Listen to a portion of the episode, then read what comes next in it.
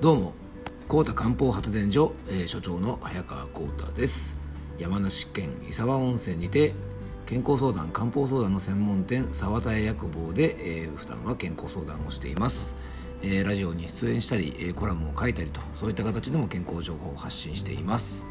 えー今日はですね、えー今、まあ、新聞ニュース等で話題になっている、まあ、中国を中心に、えーこれからちょっとねあの恐ろしいことにならなければいいなということで話題になっているですね新型のコロナウイルスですねあのこちらについてちょっとお話ししたいと思います。えーこれはですね中国の武漢という町をきっかけにあの今ですね、えー広まりつつある、えー新型のウイルスですねあの実はですねこの、まあ、流行、まあ、発信の地点と言われている中国の武漢という町なんですが僕実はあの2年ぐらい前にあのここを訪れたことがあるんですね。えー現地のですね、えー、と中医学の病院に、えーちょっと研修に行ったりとかですね、えー武漢付近の生薬の、えーちょっと工場とかですね、えー産地をちょっと見学しに行ったりとかですね、まあ、そんなあの中学の研修でちょっと訪れた町なんですねですからあの今回のニュースはですね非常に驚きまして、えー武漢の町今大変なことになっているのかなというふうに思います。あの武漢という町はですね僕はですねその2年前の研修で初めてあの中国の本土に行ったんですがまあびっくりするぐらいめちゃくちゃ大都会です。あのいわゆる、ね、中国の街によく見かけるようなですね、えー大量の自転車大量の車もうですね車なんかも置くところがないっていうぐらいですねかなりもう街も混雑してますしえー本当にですね高層ビルばかりの大都会で、あのー空港なんかもですね非常にあの素晴らしい空港であの僕も本当ね初めて行った時びっくりしたんですね。まあ、そんなですね、えー中国の街を中心に今日本にもねいよいよ上陸してしまったということで、えーこれからですねどんな風にまあこの新型ウイルスに対して、えー予防していけばいいのかですねちょっとそんなことをお話ししたいと思います。えー 先日ですね僕のお店に訪ねてくれた医薬品の卸会社の方がですねもうここに来てですねマスクの発注量が急増してきたと、まあ、あの通常でもですねこの時期はインフルエンザとか風邪の予防でマスクが動くんですがそこに加えてですねこの新型ウイルスなので、まあ、今後ですねこういったマスクとか、えー消毒薬の欠品がかなり予想されると思います。まあ、こういう話をするとですね皆さん記憶に新しいのが、えー以前起こった新型インフルエンザのパンデミックによるパニック状態ですね。あの時もですね、えー街中の薬局とかですね、えードラッグストアそしてホームセンターからですねマスクやもうあの消毒薬がですね根こそぎなくなってしまったっていうことを覚えている方も多いと思います。まあ、あの時はですね、なんかダチョウの抗体を使ったマスクだことのですね、えー光触媒が入ったマスクだのことですね、まあ、本当にですね、えーいろんな、まあ、えーまあ、便乗商法なんていうとちょっと怒られるかもしれませんが、あの、関連の商材がですね、ワンサが出てきまして、えー中にはですね、ちょっと粗悪品みたいなものもあったりしてですね、ちょっと問題にもなりましたので、まずですね、最初にお伝えしたいことが、あの、マスクとかですね、消毒薬、もうあれば何でもいいなんていう風なパニック状態にならずにですね、ぜひ、あの、冷静になってですね、必要な量を必要なところに、えーきちんと置く程度にしていただけたらなというふうに思います。あのうがい手洗いマスクはですね通常のインフルエンザや風邪の予防でも、まあ、基本中の基本なんですがやっぱりまあ当然ですが限界があるんですね。あのウイルスを完全にシャットアウトするってことは非常に難しいので、まあ、今日はですね、えーインフルエンザ新型ウイルス対策としてですね自分の体を強くしていくことが一番の予防法だってことをお伝えしたいと思います。自宅ですね、自宅のですね、環境も含めて、えー感染予防の養生法をこれからちょっとご紹介したいと思います。まずね、一番の養生は睡眠です。まあ、当たり前っちゃ当たり前なんですが、夜更かしや残業とかでですね、睡眠不足がちな方はですね、特に注意が必要です。えー体の充電、えー脳の疲れがしっかり取れてなくてですね、体の免疫バランスが非常に崩れやすくなります。まあ、昔からですね風邪は疲れの表れですっていう言葉があるようにまずはしっかり睡眠をとって体の疲れを取ることが大事なんですね。中医学でもですね体をウイルスなどから守る力を液なんて言いまして、えーこれはね気の種類の一つなんですね。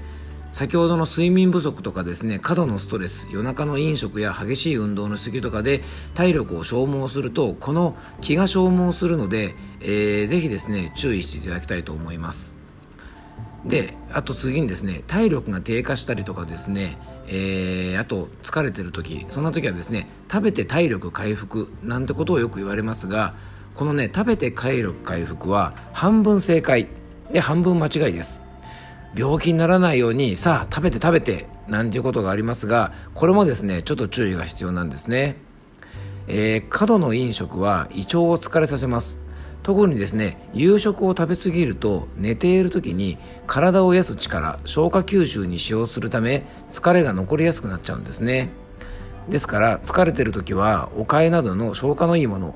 火を通した野菜なんかを中心にして、えー、行ったりするのが漢方的養生の基本なんですね、えー、具合が悪い時にはですね無理に食べないようにしておきましょう。それと同時にですねちょっと注意していただきたいのが水分の取り方なんですね。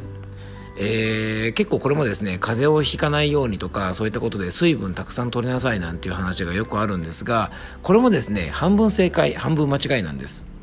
適度な水分補給は当然あの風邪とかですね感染予防にもなるんですがガブガブ飲みすぎるとですねこれ体の冷えにつながって、えー、感染症にかかりやすくなるんですね。特に汗をかかない冬場の水分補給は喉を、え湿らす程度にちびちび飲んで少量を頻繁に取るようにして、えー、喉の粘膜とかが常に乾かないようにしてあげるといいと思います。喉の粘膜はですね乾いてしまうとウイルスが付着しやすくなります、まあ、だからといってですねガブ飲みすると今度はそれがですね体の中で漢方では水毒といってですね水分の取りすぎもいろんな病気の原因になるむくんだり冷えたりとかですね粘膜障害なんかも起こしやすくなりますのでかえって感染症をひどくしますから常にですね喉の湿り気があるように少しずつ少量をあの取るようにあったかい水分なんかを取って湿らしとくような形の方がいいと思いますのでぜひですねガブ飲みしないように気をつけてほしいと思います。えー、これ以外にもですね体の冷えにもぜひ注意していただきたいですね。低体温はですね免疫の働きをかなり低下させますので日頃から体温が低い方、まあ、36度以下の方なんかはですね体の冷えにあのぜひ注意していただきたいと思います。またですね日頃から甘いものが好きな方ちょっとこの時期注意してほしいんですね。えー、過度の糖分はですね、えー、体の中のカルシウムを消費してしまってですね粘膜を弱らせるんです実は。でこの粘膜が弱ると様々なウイルス感染症に弱くなりやすいので、えー、ぜひですねこの感染症の時期は甘いもの、まあ、お菓子とかですねそういったものを取りすぎないように、えー、ぜひ気をつけてほしいと思います。あと、えー、下痢や便秘日頃からですねお腹の調子が悪い方こちらはですね腸管免疫といって、えー、腸の働きが低下すると体の免疫のバランスが崩れてしまいますのでぜひですね日頃から、えー、便秘や下痢含めてお腹の調子が悪い方はちょっとお腹の調子を整えておいてほしいと思います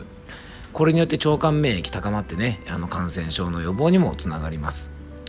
こんな感じでですね、マスクとか消毒以外にもですね、できることってたくさんある。まあ、むしろですね、えー、こんなですね、体づくりを無視して、いくらマスクをしたりとか、消毒をしてもですね、効果半減なんですね。まあ、ぜひですね、日頃の養生で新型ウイルス、そしてインフルエンザなんかに負けない体づくりをしていっていただきたいというふうに思います。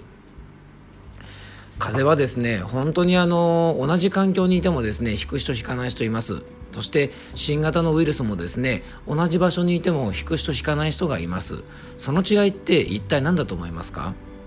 やっぱりですねこれはその時の体の体調それに左右されると思いますので本当にあの日々の疲れをためないように気をつけてほしいと思いますあと先ほども言いましたがストレスも、えー、免疫力を低下させますストレスがかかる状態は体の疲れにもつながりますので、まあ、この辺はですねストレスと体力についてはまた、えー、次の機会にちょっとお話ししたいなと思いますがそんなところもですねぜひ気をつけてほしいと思います。えー、ぜひですね日頃、まあ、風邪をひきやすいとかウイルス対策あの困ってるなという方がいましたらあのぜひですねお気軽に私の方までご相談いただければと思います。えー、僕とですね漢方相談ぜひしてみたいという方がいらっしゃいましたらぜひ、えーと、僕の薬局のホームページ、えー、沢田屋薬房で、えーけえー、検索していただければですね僕のお店のホームページが、えー、出てきますので、えー、そちらからですね、えーと、お電話、えー、LINE、えー、メール問い合わせフォーム等でですねご希望のお時間と言っていただければと思います。えー、それではですね今日もお聴きいただいてありがとうございました。素晴らしい一日を過ごしていただけたら幸せです。どうもありがとうございました。